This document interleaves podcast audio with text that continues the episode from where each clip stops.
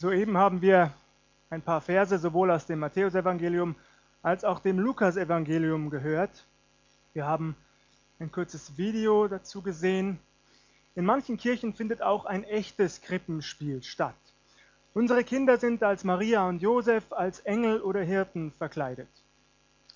Wer bei der Rollenvergabe zu spät kam, kann immerhin noch als Schäfchen mitwirken. Das war immer mein Los früher.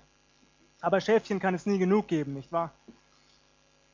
Als Jesuskindlein dient eher eine Puppe als ein echtes Neugeborenes. Das ist wahrscheinlich auch besser so, wenngleich nicht so real natürlich. Jahr für Jahr ist das so. Wir hören nicht nur von Jesu Geburt, sondern sehen in gewisser Weise auch etwas davon.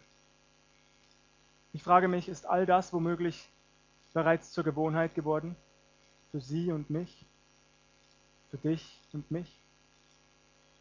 Man besucht den Gottesdienst an Heiligabend und weiß eigentlich bereits vorher, was einen erwartet. Ein paar Weihnachtslieder, einige Lesungen, ein Anspiel, eine mehr oder weniger gut vorgetragene Predigt, manchmal inhaltlich passend, manchmal auch nicht. Immer das Gleiche eigentlich. Recht eintönig und langweilig, nicht wahr? Zugegeben, wir veranstalten heute Nachmittag keine spektakuläre Show. Es erwartet Sie im Anschluss kein Sektempfang oder ein Feuerwerk über den Dächern Waldkraiburgs. Ich bin nicht zu Ihrer Unterhaltung hier. Ich bin hier, weil ich glaube, dass das Wort des lebendigen Gottes noch heute Auswirkungen hat auf das Leben der Menschen. Weil ich glaube, dass Jesus Christus noch heute Menschenleben verändern kann, so wie er es vor 2000 Jahren getan hat. Deshalb lade ich Sie dazu ein, Hören Sie nicht nur mit Ihren Ohren zu, sondern mit Ihrem Herzen. Manches wird Sie womöglich provozieren oder ärgern. Und das ist gut so, wenn es dazu beiträgt, den ein oder anderen hier aus seinem Dämmerschlaf, seiner Lethargie aufzurütteln und aus seiner traditionellen Religiosität herauszuholen. Warum sind Sie, warum bist du heute Nachmittag gekommen? Was hast du erwartet? Was hast du erwartet? Bist du womöglich aus Pflichtgefühl hierher gekommen, um deinen Eltern eine Freude zu bereiten? Oder eher aus Tradition, immerhin ist Heiligabend, nicht wahr? An Ostern und Weihnachten gehen nach wie vor die meisten Menschen in diesem Land in die Kirche. Warum bist du hier? Ich glaube, du bist aus einem bestimmten Grund hier, denn ich glaube weder an blindes Schicksal noch an dummen Zufall, das habe ich nie getan. Ich glaube, du bist hier, weil der allmächtige Gott in dein Leben hineinsprechen will heute Nachmittag. Ich glaube, du bist hier, weil der allmächtige Gott dein Herz erreichen will heute Nachmittag. Bist du offen dafür? Ich wünschte mir von Herzen, dass diese Botschaft heute durch die ganze Welt ginge, dass sie mit Hilfe aller Medien überall verbreitet würde, dass Jesus Christus gekommen ist, um Menschenleben zu verändern. Stattdessen befürchte ich, dass man vielerorts wieder inhaltsleere Predigten zu Weltfrieden und sozialer Gerechtigkeit hören wird. Ich habe das so satt. Es wird keinen Weltfrieden geben, solange wir nicht Frieden geschlossen haben mit dem allmächtigen Gott, Frieden gemacht mit dem Herrn Jesus Christus in unserem Herzen. Doch genau deshalb ist Jesus Christus auf diese Welt gekommen. Genau deshalb wurde er im Stall zu Bethlehem geboren. Die Bibel sagt, als aber die Zeit erfüllt war, sandte Gott seinen Sohn. Galater 4 ab Vers 4. Als aber die Zeit erfüllt war, sandte Gott seinen Sohn, geboren von einer Frau und unter das Gesetz getan, auf dass er die, die unter dem Gesetz waren, loskaufte, damit wir die Kindschaft empfingen. Jesus wurde geboren, damit wir Frieden haben können mit Gott.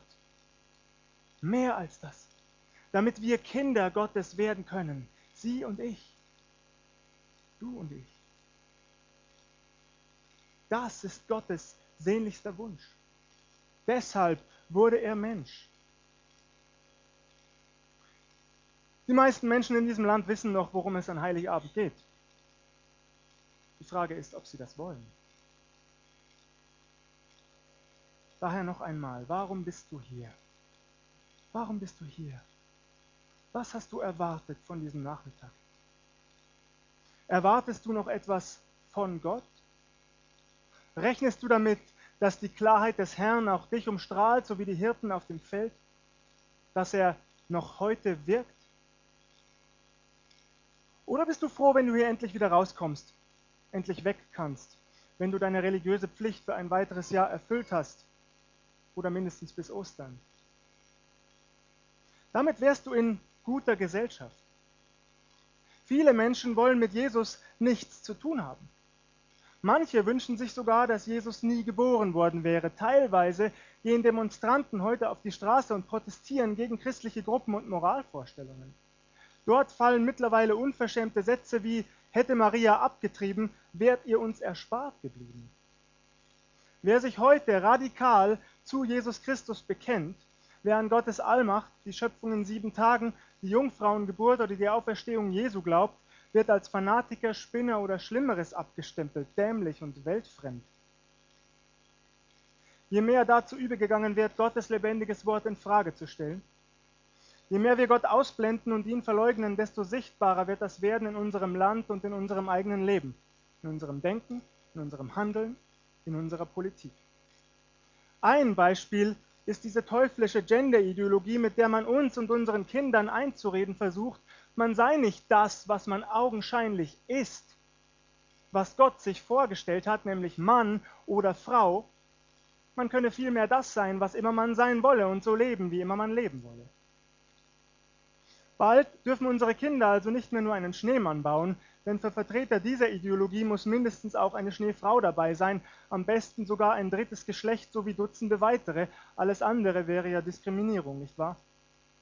Auf Facebook soll man mittlerweile zwischen 58 sogenannten sozialen Geschlechtern wählen können. Soll man darüber nun lachen oder weinen? Ehrlich gesagt, ich bin nicht bereit, den Preis zu bezahlen, den wir, aber vor allem unsere Kinder für diese kranke Ideologie bezahlen sollen. Ich möchte nicht, dass meine Kinder in einer Gesellschaft aufwachsen, die ihnen weiszumachen versucht, die Ehe zwischen Mann und Frau sei nur eines von vielen denkbaren Lebensmodellen und nicht das Beste. Oder ein Kind sei bei zwei Männern genauso gut aufgehoben wie bei Vater und Mutter. Ich möchte nicht, dass meine Kinder das glauben, denn es ist nicht die Wahrheit. Wenn es so wäre, hätte Gott es so eingerichtet oder die Natur meinetwegen, aber das ist ganz offensichtlich nicht der Fall. Ich möchte nicht, dass meine Kinder in einer Gesellschaft groß werden, in der sexuelle Früherziehung im Kindergarten Normalität ist und in der versucht wird, ihnen von klein auf einen falsch verstandenen Toleranzbegriff anzuerziehen, der nur dazu führt, dass sie später in einer großen, gesichtslosen Masse ohne Profil mitschwimmen, anstatt mutig ihren Mund gegen perverse Missstände aller Art aufzutun. Diesen Preis bin ich nicht bereit zu bezahlen, daher wähle ich den Widerstand. Aber das nur am Rande. Fakt bleibt, wo immer man sich abwendet von dem lebendigen Gott, gerät man mehr und mehr in Teufels Küche. Die Abwärtsspirale dreht sich unaufhörlich weiter. Diese Tendenzen sind auch in Kirchen unter Kirchenvertretern spürbar und die Menschen merken das. Ehrlich gesagt wundert mich überhaupt nicht, dass die Kirchen dieses Landes leerer und immer leerer werden und bestenfalls zu besonderen Anlässen gefüllt sind. Wieso sollten Menschen auch ernst nehmen, was man ihnen erzählt, wenn sie sofort merken, dass man selbst überhaupt nicht daran glaubt? An einen allmächtigen Gott, der aus lauter Liebe seinen Sohn gesandt hat. Und so wenden sich die Menschen zunehmend ab. Eine äußerst bedenkliche, traurige Entwicklung in einem einstmals christlich geprägten Land. Spannend ist, dass vielen eine kirchliche Trauung oder Bestattung dennoch wichtig ist. So als ob allein der vermeintlich heilige Boden, in den dein Sarg hinabgelassen wird, dafür Sorge tragen könnte, dich in den Himmel zu befördern. Wie absurd. Feststeht. Wenn Jesus nie über die staubigen Straßen Palästinas gegangen wäre, wenn das nie geschehen wäre, dann müssten wir jetzt nicht hier sein. Wir könnten bereits Kartoffelsalat mit Würstchen essen oder Ente mit Blaukraut und Knödel. Wir könnten unsere Geschenke früher auspacken. Aber wir hätten keinerlei Hoffnung, keine Vergebung unserer Schuld, kein ewiges Leben. Unser aller Dasein wäre vollkommen sinnlos. Die Frage bleibt, warum bist du hier? Ein bisschen Religiosität bringt dich nicht weiter in deinem Leben, das garantiere ich dir. Warum bist du gekommen?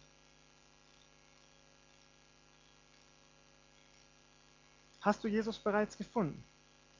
Freust du dich über die Geburt deines Erlösers mehr als alles andere? Oder bist du noch auf der Suche nach Sinn?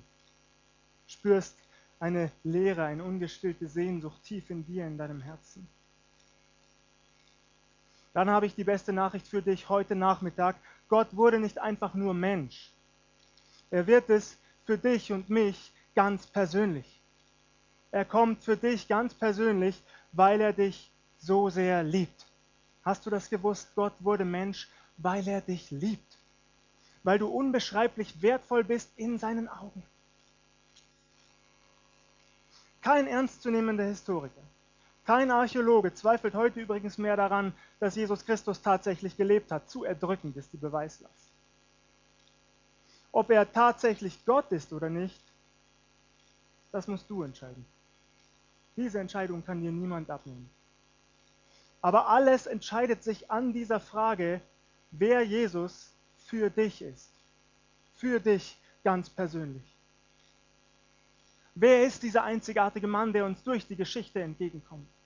Wer ist dieser einzigartige Mann in einem Stall geboren, der uns so sehr liebt, dass er nach einem entbehrungsreichen Leben am Kreuz auf Golgatha starb? Wer ist dieser einzigartige Mann, den der Tod nicht halten konnte? Wer ist Jesus Christus für dich?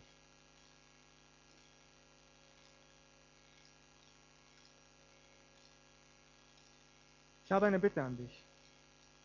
Geh nicht weg, ohne Jesus Christus dein Herz zu öffnen heute Nachmittag. Bitte verlass diesen Raum nicht, bevor Jesus Christus dein ganz persönlicher Erlöser geworden ist. Bitte geh nicht weg, bevor du nicht Frieden geschlossen hast mit dem lebendigen Gott. Jesus ruft dich jetzt beim Namen. Jetzt hast du diese Chance, heute Nachmittag. Keiner von uns weiß, was morgen ist, du nicht und ich ebenso wenig. Das ist übrigens keine Angstmacherei, damit will ich uns den Heiligabend nicht verderben, es ist schlicht und ergreifend eine Tatsache, nicht wahr? Keiner von uns weiß es. Heute streckt dir Jesus Christus seine Hand entgegen. Nimm sie an, ich bitte dich. Nimm seine ausgestreckte Hand an.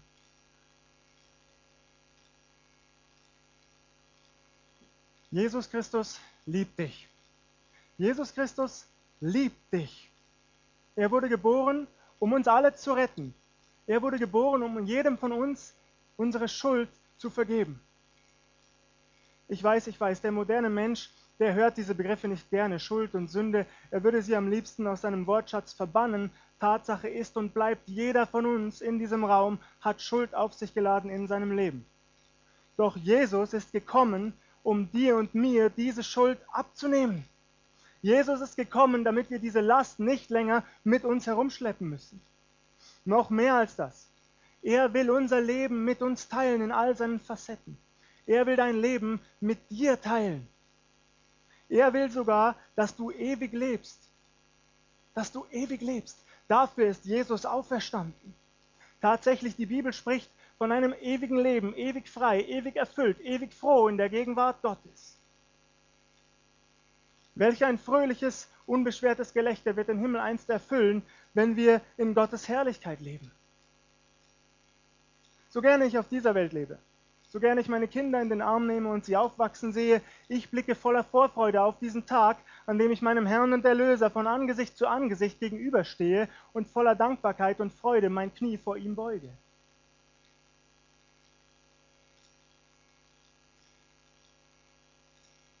Ich weiß nicht, was in euren Köpfen gerade vorgeht. Ob ihr euch tatsächlich provoziert fühlt oder ärgert, ich weiß es nicht. Vor über einem Jahrzehnt hat der Herr Jesus Christus mich jedoch dazu berufen, sein Evangelium klar und deutlich zu predigen. Menschen auf den richtigen Weg zurückzurufen, zu ihm einzuladen. Warum? Weil er die Menschen bedingungslos liebt. Und weil er sich nichts sehnlicher wünscht als eine persönliche Beziehung zu jedem hier. Heiligabend ist eine der besten Gelegenheiten dafür, weil die Kirchen voll sind. Ob andere Kollegen diese Möglichkeit ebenfalls wahrnehmen, das liegt leider nicht in meiner Hand. Ich jedenfalls werde keinen Schritt von diesem Weg abweichen, für keinen Menschen dieser Welt, für kein Geld dieser Welt.